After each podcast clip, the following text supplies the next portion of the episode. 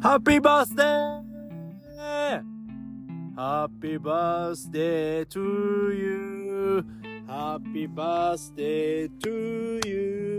ハッピーバースデー dear ケンちゃんハッピーバースデー to you. おめでとうございます。悲しくなってくれやこういうこと一人でやってってよ。皆さんおはようございます。本日は12月19日ですね。はいケンちゃんの誕生日でございます。火曜日分の収録ですね。早いものでね私も34歳になりましたよあ本当にね34年つうのも本当にあっという間だなぁなんてね思ってね朝からね自分にねハッピーバースデーなんてね言ってる次第でございますよ。40歳まであと6年しかないからねやっぱ俺40代の40代になるまでにねやりたい目標とかってやっぱ立ててるからそれを目標にね日々頑張ってるってわけですけども結構やっぱ日々の、うーんと生活に目標を持ちながら生活するってのはこれちょっと真面目な話、すげえ大事なことだと思うんですよね。うん、俺20代の頃は30代までにこれやりてえのが、30代の頃は40代までにこれはやりてえ、やり遂げたいっていうのはね、一応全部叶えてきてんですよ、夢はね。そう。ただその夢っていうのは捨てないで、えーと、必ずこう、日々、常日頃、考えながらこう行動してとか、そういうことをやってたから、夢は叶うとかって言葉っけど、あいつは本当にもう自分次第だよね。やっぱ、運とかじゃねえと思うしさ、うん、やっぱそれは自分がやってきた努力だったり、やってきたことの積み重ねでやっぱり叶えられるものだからね。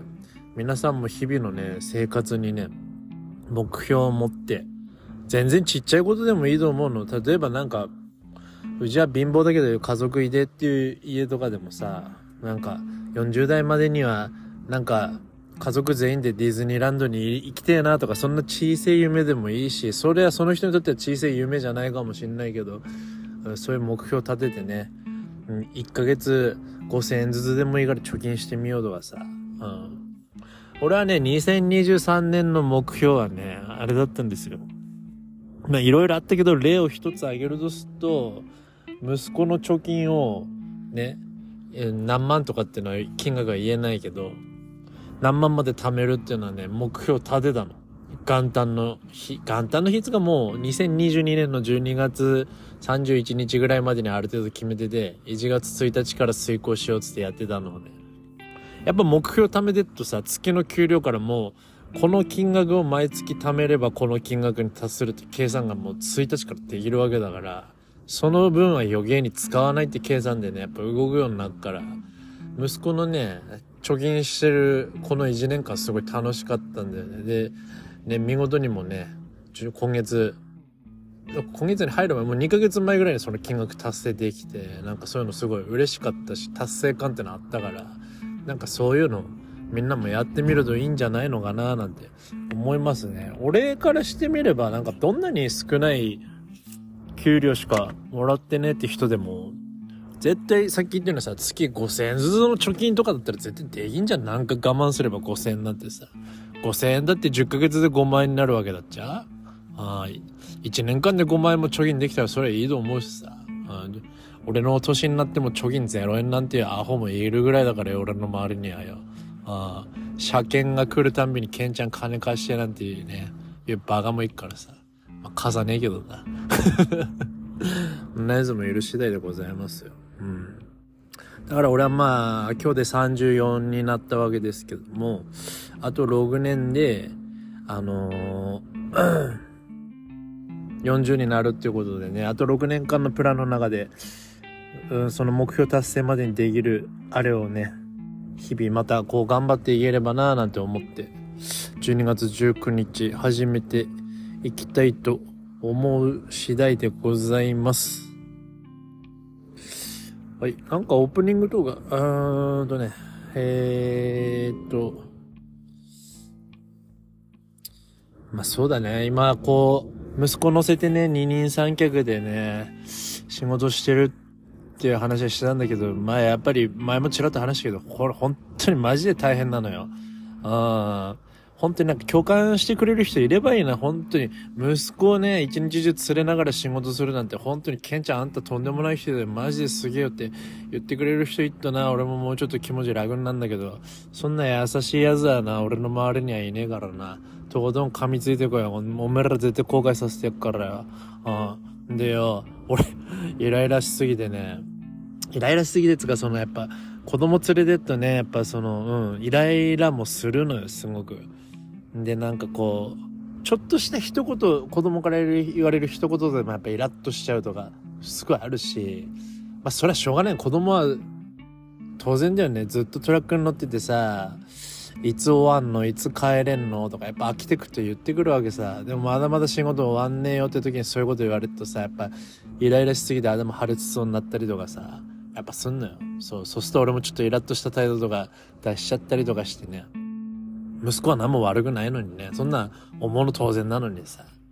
なんかそういうのでもね、なんかこう、イライラする自分にも嫌になるし、息子に対してそのイライラした感情を出してしまう自分も嫌になってな、もう、本当に、ヘロヘロだ、疲れだ、なんか心身ともに疲れ、疲れて帰ってくんのよ、正直。俺もこんなね、ラジオとかですごい元気な感じ出してるけどさ、ケンちゃんもちゃんと人間だから、やっぱそういうとこはあんのよ。でもさ、この、やっぱ息子、まあ娘でもいいんだけど、ってのはなんか、うちの子はそうなんだけど、なんかね、こう、俺が、例えばさ、ちょっとイライラしてさ、運転中とかもさ、なんかわけわかんねえ運転してるやつとか言ってさ、あーくそ邪魔、どういうこの野郎とか言うとさ、うちの子はね、言うんですよ。まあちょっとね、俺がイライラしてるの分かってからちょっとおっかなびっくりしながらもね、なんか横からね、パパってイライラしてても悪い言葉使っちゃダメなんだよとか そういうこと言ってくる。そういうこと言われてね、俺もうるせえこの野郎ってなんないんだよ、不思議とね。いや、そうだよな、とパ、パパが悪いな、今のはごめんな、とか言ってね、会話してんだけど、家帰ってきてもさ、これやること多いんだ、やっぱ洗濯物やったりだとか、布団ね、綺麗にしたりだとかさ、洗濯物を干してるやつ畳んだり、風呂掃除したり、飯の準備したりとか、ね、そういうのあっからさ、やっぱこう、休憩する間も寝て、やっぱ俺が、あーとかって家でさ、鳴ってっ時とかにね、なんかなぎはでもすごいな、こういう時にね、俺んとこ来てね、パパとかっつってね、なんだっつって行くとさ、あいつギューって俺のこと抱きしめてくれんだよね。なんかイライラしてる俺を見ると。あれされっとさ、本当に落ち着くよな、本当に。なんか人間ってさ、こう、子供だったら同性でね、こうやってハグし合うとかっていいかもしんねえけどさ、やっぱ大人になってもさ、自分の好きな人とか愛してる人とかにさ、こうギューってされると落ち着く感覚があるじゃん。やっぱああいう感じになるもの子供にギューってさ、イライラしなくていいんだよみたいな感じでさ、こうなんか息子がね、ギューってしてくれるんですよね。あれとか、やっぱ落ち着くと同時にね、あなんかこんな見苦しいイライラしてるパパなんか見せてらんねえな、頑張ろうってなってね、まだ頑張ろうなんてね。思った次第でございます。そんな日々ですよ、最近は。うん。まあ、イライラすることの方多いけどね、子育てなんてさ。うん。でもやっぱなんか、この子は やっぱり優しい子だなって思ったし、やっぱ俺の育て方がいいんだな。うん、そこだよな、まず。あでも、あれだよな。うちの息子さ、やっぱ、あの、俺もいろんなセンターに行って荷物積み込みとかして、センターに寄るたんびに俺は、な、なぎにさ、トイレ大丈夫かつって、で、トイレ行っとくべとかっつってさ、こまめにトイレとか行かせるようにしてんだけど、その時にやっぱ、目立つっちゃ俺子連れだからさ、他のドライバーとかも絡んでくれるの。なんだ今日チビ乗せてんの？みたいな感じでさ。この間、キャリーネットっていうさ、運送会社のさ、市原さんっていう大型乗ってるね、ちょっとイケイケのドライバーの人いてさ、その人に、そんな感じのこと言われてさ、今日、今日チビ乗せてんだななんて、パパに顔そっくりだな、お前、なんて言われててさ。で、俺が息子に、ほらこれ市原さんって言うんで挨拶しなさい、なんつって、こんにちはとかって挨拶して、お前ちゃんと挨拶できんだな、なんて言われて。で、俺が、その時に、市原さんって名前だからね、ちゃんと覚えたって言ったらさ、なぎがさ、その市原さんの方を見てさ、市原とかって呼び捨てした瞬間に市原さんに思いっきりヘッドロックかまされてたね、なぎは。おめえ何やこの市原って呼び捨てにしやがって、あーとかって やられてたね。この間ベズナ運送会社マルシューってとこの会社の人にもなんかこいつ思いっきり中指とか立ててたからさ、いや、この中指立てんのとか俺教えてねえはずなんだけど、やっぱりね、前ちょっと純ちゃんにさ、ほら、小学校1、2年生の時の写真送られてきた時に、カメラに向かって中指立ててたなんて話も思い出してさ、こいつは完全に俺の DNA だ、DNA だななんて思ってね。こんなことどこで覚えてきたんだろうなと思いながらさ、本当にやめろおめそういうこととかつ。中指なんか絶対立てんなって言ったらないやじゃあ、じゃあ人差し指だったらいいのっつうか、人差し指いくらでも立てろナンバーワンってことだからよ、つってね。こんな感じでやってたんだけどね。え、まあそんな感じの日常ですよ、最近は。うん。まあ相変わらずね、うちの会社のクソ友行はね、やっぱり、まあなんか、先日ね、うちの会社の後輩の安倍公にも白状者だなんて言われて、そんな話もしてたけど、あいつはなんか、昨日とかも、クソみでなラグな仕事して、俺、俺なんか昨日はあれだったんだよね。結構遅く帰ってきて仕事立て込んでてさ、合間にちょっと市役所にも行かなきゃいけない用事あってさ、市役所っつうか怪しにある宮城総合支所っていう役所あんだけど、あそこにさ、ちょっとマイナンバーカードの有効期限が切れますよって通知来てて、合図が誕生日までに更新しないと執行されますよなんて通知来てたからさ、昨日仕事の合間にさ、怪しまでトラックで戻ってさ、ね、本当に忙しい中、まあその手続き自体はね、全然10分とかで終わったんだけど、踊ったりとかしてすげえ立て込んでてさ、なんか、安倍公はね、もともとあんまり人の仕事手伝わない後輩なんだけど、こいつなんか、俺が投げに乗せて仕事してるってなってから、結構気使ってくれるようになったのよ。結構なんか、あのー、ケンジさん大丈夫ですか？とか連絡してくれるようになって、あいつからも言ってくれたんだよね。子供連れて大変だと思うんで、とか。夕方、基本的に俺も入れる時入れるようにしますから、なんて感じで。あいつは結構ね、最近かなり気が利く行動してくれて、俺も助かってくれてんの、正直。あやさ、ともぎはもうそういうの関係ねえからよ。昨日はね、安倍公が次の日早番だったね。朝早い仕事ついてたから、手伝うって連絡来たんだけど、俺がいい明日早いからもう早く帰って寝ろわ、つって、俺は一人で頑張ってたんだけど、あいつは本当に、昨日もだよ、2個しか仕事ついてねえんだよ、2個。泉に1箇所荷物下ろして、この間行った県北の米山ってとこさ、ね、豚の頭っていうの引き取りに行ってんだけどさ、あいつ。そう、豚の頭引き取ってきて、最後扇町戻ってきて、そいつを、その加工場に持ってって終わり。1日2個しかついてない仕事だよ。なのにあの野郎、俺昨日なんか6時過ぎぐらいに帰ってきたのによなんか普通にもう3時、3時半とかにさ、いつもだったら電話よこすのにあいつ気まずかったんだよな、俺に LINE 入れてきて。お先するね、お疲れ様やねって来たの。ふざけな、LINE なんて既読するしてやったあいつ。なっちゃん、こい、もうこいつと遊ぶなってゆうちゃんに言っといて、マジこいつ根性腐ってっから、本当に。俺もなんかね、やっぱこいつは、あのもうこういうやつだって割り切ってイライラしねえなんて話してたけど、やっぱりね、ちょっと俺もね、最近ちょっとどう超えてんなこいつと思ったらマジでイライラするもん本当に。こうなんかね俺は直接言うんだよ友之におめえよそういうのふざけんなよとか。俺は言うのさあの安倍公と友之のバトルみたいな影では俺言わねえから。俺友之には直接言ってるからさ。おめえマジで根性腐ってるよなとか俺言ってんだけどさ。こいつ葉っぱし治んねえから。俺このままだと多分鉄パイプであいつの後頭部ぶん殴ってしまうからさ。ちょっともうなっちゃんもさゆうちゃんとかにもうこいつは絶対遊ぶなって言っといてよ、マジ。こいつはもう、一生孤独に生きてくストーリーを俺も作ってっからよ。あそんなこともあったっていう感じですよ。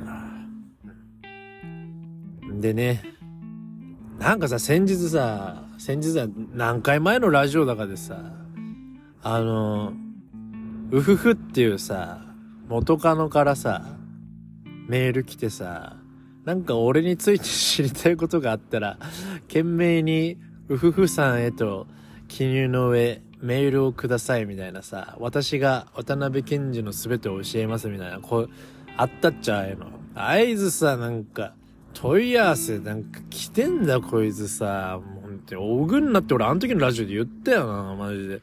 ね、こいつら面白がってよ、なんかみんなして送ってきやがってよ。ちょっとあんまりにも風が来てっからよ、こいつちょっと一応障害しとくから。うん ペンネームブサンボマスター。えー、うふふさんへ、渡辺さんはエッチが上手でしたから、やめとけよ、お前、こういうの。本当に。ふざけんなよ、マジでよ。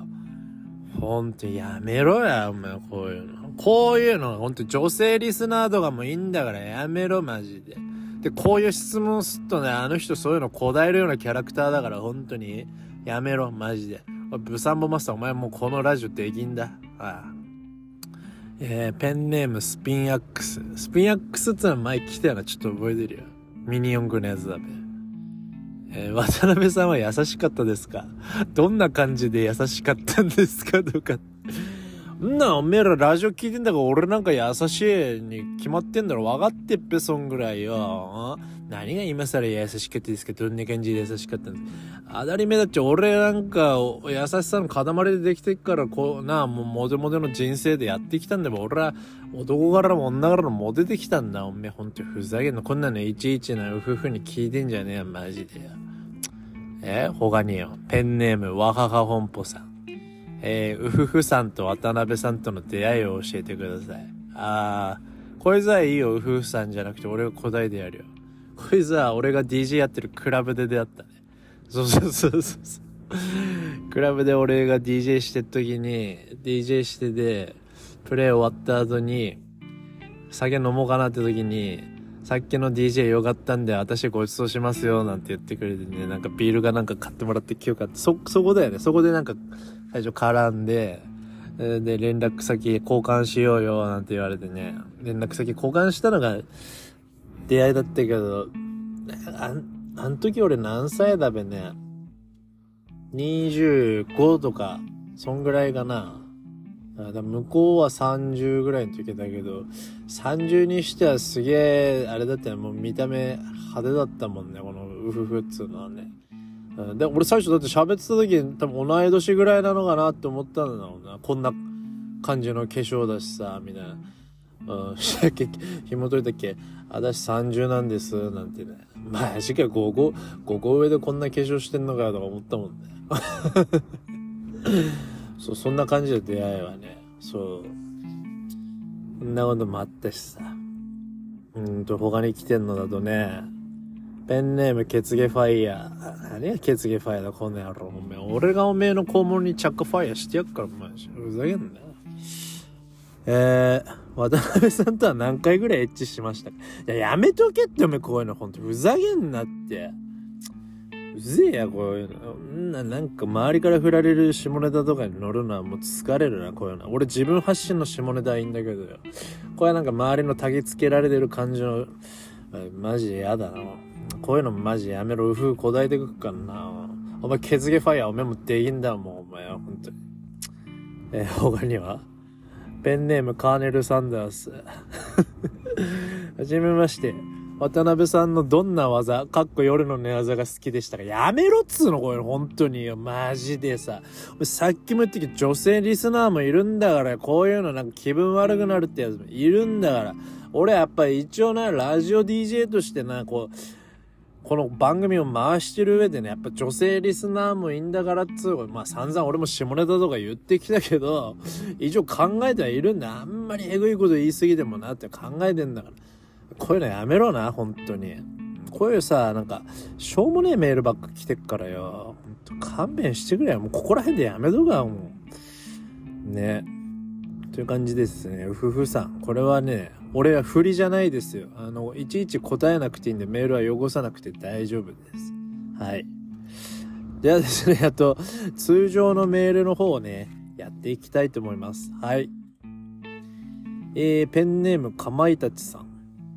えー、はじめと、え？はじめまして、パイパン太郎さん。誰がパイパン太郎だ？お前。ボーボーだっちゃ俺。見てみっか、この野郎。で、いつも楽しくラジオ拝聴しております。ありがとうございます。どうやったらパイパン先輩、過去渡辺さんみたく面白いことが言えるようになりますか？自分は面白いことが言いたいのですが、いつも滑り散らかして、周りからもつまんねえやつと思われているはずです いつもこのラジオで爆笑させていただいています。そのワードセンサーどこで磨いたんですか？ああ、面白い人間になりてえ。いや、なんかでも俺からしてみればさ、なんか滑り散らかしてるやつも面白いやつだけどね、なんか、芸人とかでもいるじゃん。必ずこいつ滑るみたいなさ。でもああいう空気感には俺やっぱ耐えられねえから笑っちゃうしさ。でも、あの人は全然面白い人なんじゃないの？でもなんか、俺の周りの、いわゆる面白い人間っていうのは、面白いこと言おうとして、面白いこと言ってるわけではないと思うし、ああいうやっぱキャラクターなんだろうね。そう。で、なんだろう、別に、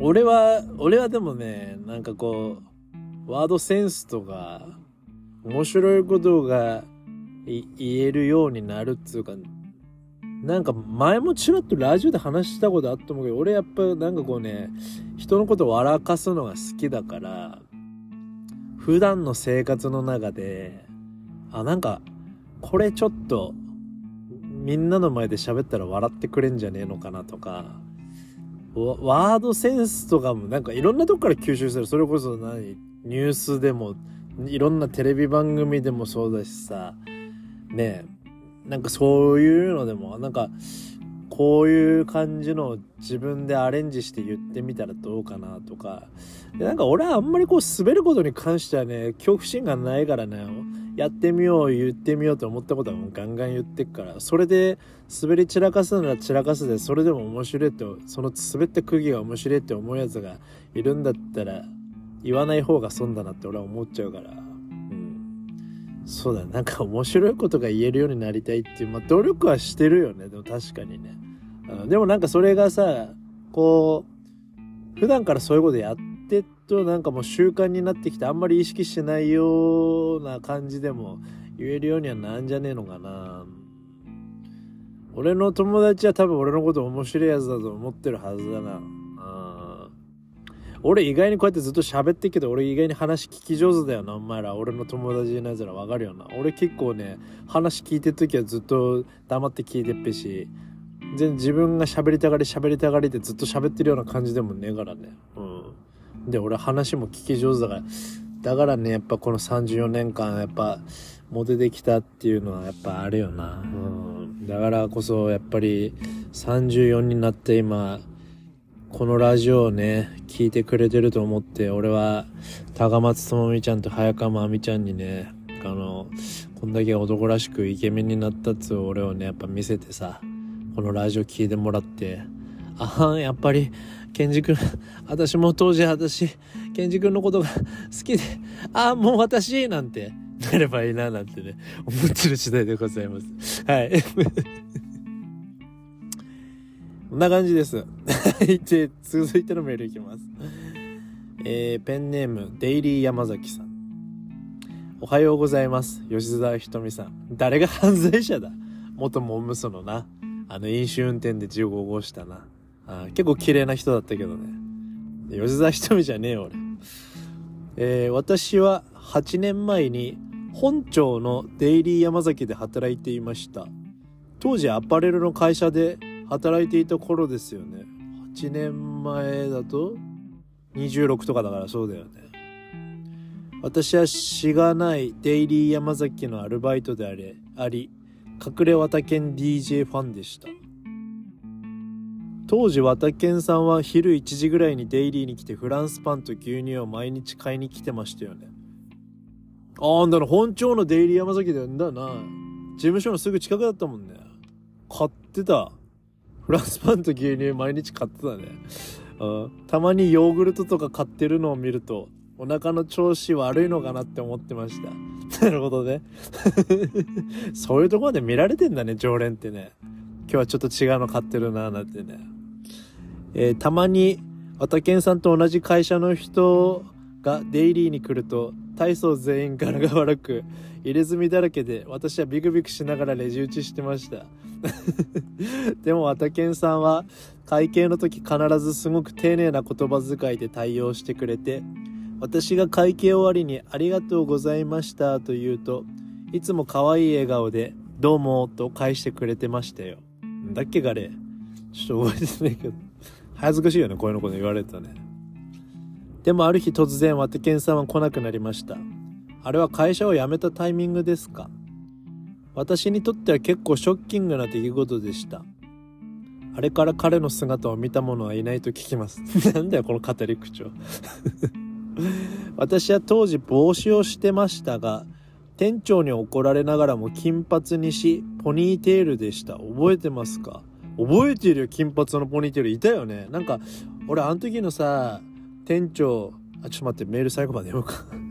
これからもラジオ楽しみにしてます。あたけんさんの DJ また見たいな。あーなるほどね。当時俺が返したデイリー山崎の店員さんですね。あメールありがとうございますね。お覚えてる？この帽子で金髪のポニーテールって一人だけだったし確かにあそこ全員黒髪だったよね。多分車速っていうの？ああいうの？厳しいんだろうねデイリーってね。デイリーって髪染めてる人確かに見ないなって私なんか店長がさすげえおかっぱ頭の人だったよね。あ俺結構ねあの昼もデイリー行ってたし夜よ夜あのよく残業してたからさブラックコーヒーとか買いに行ってたのホットのさ。そしてあのニコニコした愛想のいいねあのおかっぱ頭の店長さんの俺当時マルコってね心の中で勝手にあだ名つけてたんだよね。ちびまる子ちゃんみたいな髪の毛だからさ。そう。マルコがねいつもあのマルコとか言うんだけどマルコがいつもね丁寧にニコニコって俺が来るともうホットコーヒーのね M サイズって分かってっからカップすぐ出してくれんだよな同じ時間に言ってたからね。覚えてる？でもこの金髪のポニーテールの姉ちゃん確かに派手だったね見た目ね。ちょっとギャルギャルしい感じだったよね。あの子でしょ多分。目元の化粧とかめちゃめちゃバッチシやってたよね。懐かしいね。覚えてますよこの金髪のポニーテールさん。そうなんだ。何俺の？隠れ綿犬 DJ ファンでしたなんて書いてくれていやいや嬉しいね。当時はそうだね。フランスパンと牛乳俺毎日昼に買ってきてたね。でフランスパンと牛乳一緒に食うとめちゃめちゃうめえんだよ。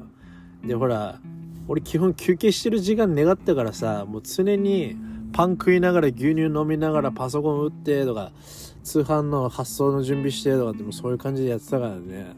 そういう手頃に食えるものしか買ってなかった。